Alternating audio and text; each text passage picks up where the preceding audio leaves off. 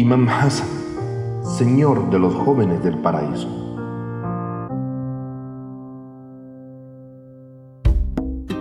Hola, ¿qué tal? Espero que estés muy bien. Hoy es miércoles y tenemos un cuento especial que deseamos compartir contigo en un día tan significativo. ¿Y sabes por qué es un día significativo? Hoy precisamente celebramos el nacimiento del Imam Hassan. Este cuento se trata de una historia que te ayudará a conocer un poco más acerca del primer hijo de la señora Fátima, la paz sea con ella. Pero no te preocupes, que el próximo sábado, como siempre, volveremos con un cuento nuevo e interesante, hecho especialmente para ti. Ven, vamos a escuchar juntos esta interesante narración.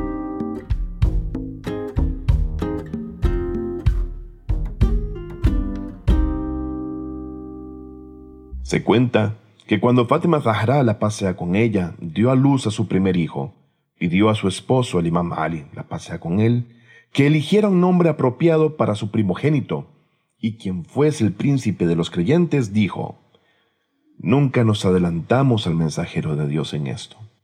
Es así que cuando el profeta Mohammed, la paz y las bendiciones de Dios sean con él y su bendita familia, entró en casa de estos dos honorables para visitarles en ocasión del nacimiento bendito de su nieto, colocaron casi de inmediato al niño en sus manos. A lo que el profeta la pasa con él y su familia, dirigiéndose al imam Ali salam, preguntó, ¿Han ya elegido algún nombre para él? A lo que el imam Ali respondió, Oh mensajero de Dios, no vamos por delante de ti en esto. Entonces el profeta dijo, y yo tampoco voy por delante de mi Dios en la realización de esto. En ese preciso instante Dios envió una revelación por medio del ángel Gabriel. Oh Muhammad, ya que Ali, hijo de Abu Talib, es para ti como Aarón lo fue para Moisés, entonces llama a este infante con el mismo nombre que al hijo de Aarón. El profeta preguntó, ¿y qué nombre tenía el hijo de Aarón? Gabriel dijo, Shobar. El profeta indicó, mi lengua es el árabe y la lengua de Aarón era hebreo. A lo que Gabriel le dijo, llámalo entonces Hassan, pues esta es la traducción en árabe del nombre hebreo Shobar. Entonces el profeta anunció en el oído derecho de su nieto el Adán, o primer llamado la oración, y en el oído izquierdo la Ikama, o segundo llamado a la oración. Enseguida dijo, Oh Dios, pongo a este niño bajo tu protección de todos los males y maldades del maldito Satanás. Luego, para proteger al niño de cualquier desgracia o incidente, ordenó que sacrificaran una oveja y su carne la repartieran entre todos los indigentes y necesitados. Así también ordenó que raparan la cabeza del niño y pesaran su cabello, y en ese mismo peso lo entregasen en plata a los necesitados como limosna. Ya que hoy es el aniversario del nacimiento del imam Hassan, queremos hablar más sobre la grandeza y los atributos morales de este, el segundo imam, que es el primer hijo de Fátima, la señora entre todas las mujeres del universo y el primer nieto del último mensajero de Dios. El imam Hassan no solamente ocupa una posición selecta y distinguida en términos de conocimiento, posición de temor, de Dios, abstinencia y adoración, sino que fue conocido por su munificencia, generosidad y ayuda a los pobres y necesitados de su época. Su preciada existencia calmaba los corazones de los afligidos y era refugio de los pobres y necesitados, así como un punto de esperanza para los desamparados. Ningún necesitado salía de la casa de ese honorable con las manos vacías, Ningún hombre de corazón ofendido contaba sus angustias ante él sin que el imán le proporcionara, al menos, algún remedio para sanar sus dolores. A veces, antes de que algún necesitado expresara su necesidad y vertiera el sudor de la vergüenza, satisfacía sus necesidades y no le permitía que se humillara para pedirlas. El imán Hassan era un hombre sin igual en cuanto a buenas cualidades. Los historiadores han registrado que este honorable, durante su preciada y bendecida vida, tres veces dividió sus riquezas y pertenencias, en tal forma que tomaba un par de zapatos para sí mismo y les daba un par a los necesitados. Un día, un hombre de grotesco aspecto se sentó junto a la mesa del imán e ingirió toda la comida que había allí, terminándosela por codicia. Al imán Hassan, cuya dignidad era conocida por todos, se alegró por cómo el hombre comía, y mientras lo hacía, el mismo imán le preguntó, ¿Estás casado o soltero? El hombre respondió, Estoy casado. Y le preguntó de nuevo, ¿Cuántos hijos tienes? A lo que el hombre le contestó, ocho hijas, que yo en cuanto a aspecto soy más bello que todas ellas, pero ellas comen más que yo. El imán sonrió y ordenó que le entregaran una suma de diez mil dirhams. Luego dijo, eso es para ti, tu esposa y tus ocho hijas. El amor y la compasión del imán no eran exclusivos para las personas, sino que también para con los animales. En realidad, para todos los seres.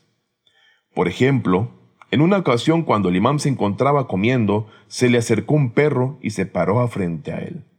El imán, por cada bocado que comía, echaba un bocado frente al perro. Un hombre que estaba ahí le preguntó, Oh hijo del mensajero de Dios, ¿me permite que ahuyente a ese animal? Y el imán le contestó, No, déjalo. Me avergüenzo ante Dios que un animal me mire a la cara cuando estoy comiendo y yo no comparta mi comida con él.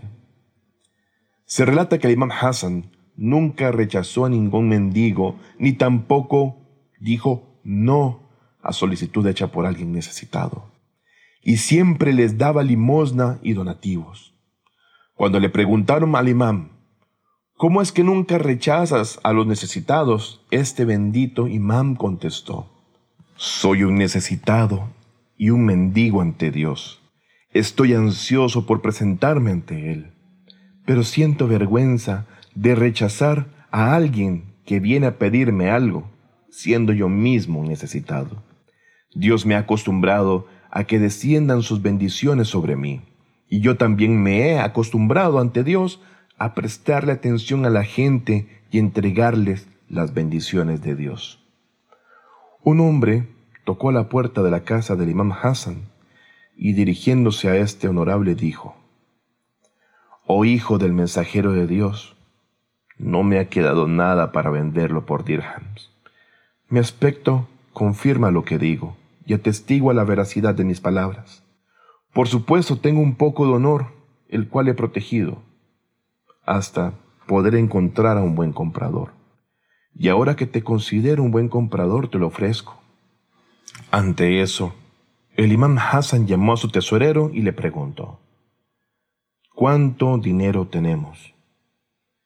Le contestó el tesorero que habían doce mil dirhams, y el imán dijo, entrega esa suma al hombre necesitado. Entonces llamó al hombre y después de pedirle perdón agregó, no te dimos lo que merecías, pero te entregamos todo lo que teníamos.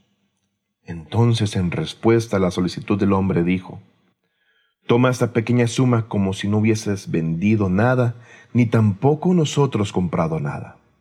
Es decir, yo no veo tu cara para así proteger tu honor. Esta es la mejor forma para entregar una caridad y la mejor manera para ayudar a los necesitados. Por lo tanto, o la persona no ayuda al necesitado y se disculpa amablemente, o si lo ayuda y gana la recompensa espiritual, intenta preservar esta bondad y no la arruina con reproches y ofensas. Dios dice en su libro sagrado,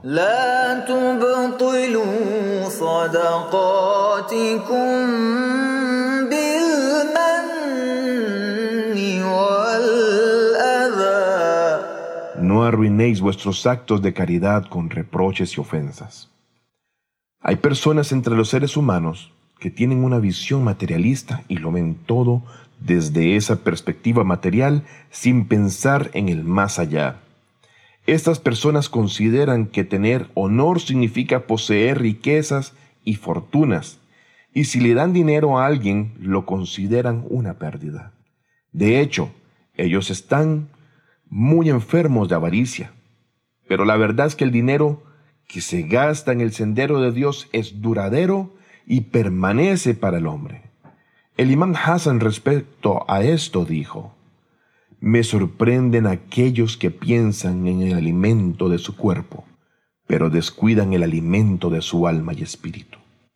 Protegen sus estómagos de las comidas dañinas mientras no temen que los malos pensamientos entren en los actos y funciones de sus mentes. El día 15 del sagrado mes de Ramadán celebramos el aniversario del nacimiento del imán Hassan, la paz con él. El mensajero de Dios respecto al imán Hassan y su hermano Hussein dice, Al-Hassan wal-Hussein, Sayyid al-Shabab al-Jannah. Hassan y Hussein son los señores de los jóvenes del paraíso.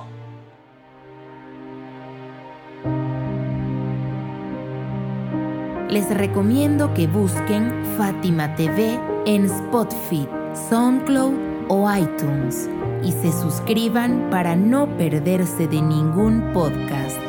Todos los podcasts están disponibles en texto y categorizados en fatimatv.es.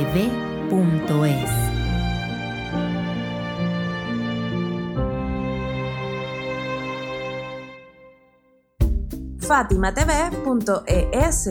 Si todavía no son miembros de Fátima TV, les explicaré cómo hacerlo. La mejor forma es a través de WhatsApp. Agrega a los contactos de tu celular el número de Fátima TV y envíanos tu nombre por esa misma vía. Nuestro número es más 54 938 15 39 07 37.